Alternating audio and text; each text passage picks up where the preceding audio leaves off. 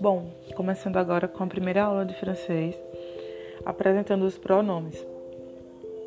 Je, tu, il, elle, nous, vous, il, elle.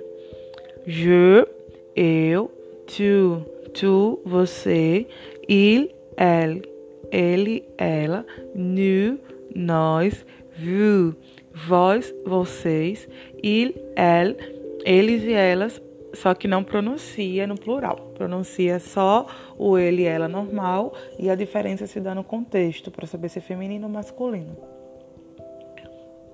Então, na próxima aula, vou dar o exemplo de como conjugar cada verbo, cada pronome.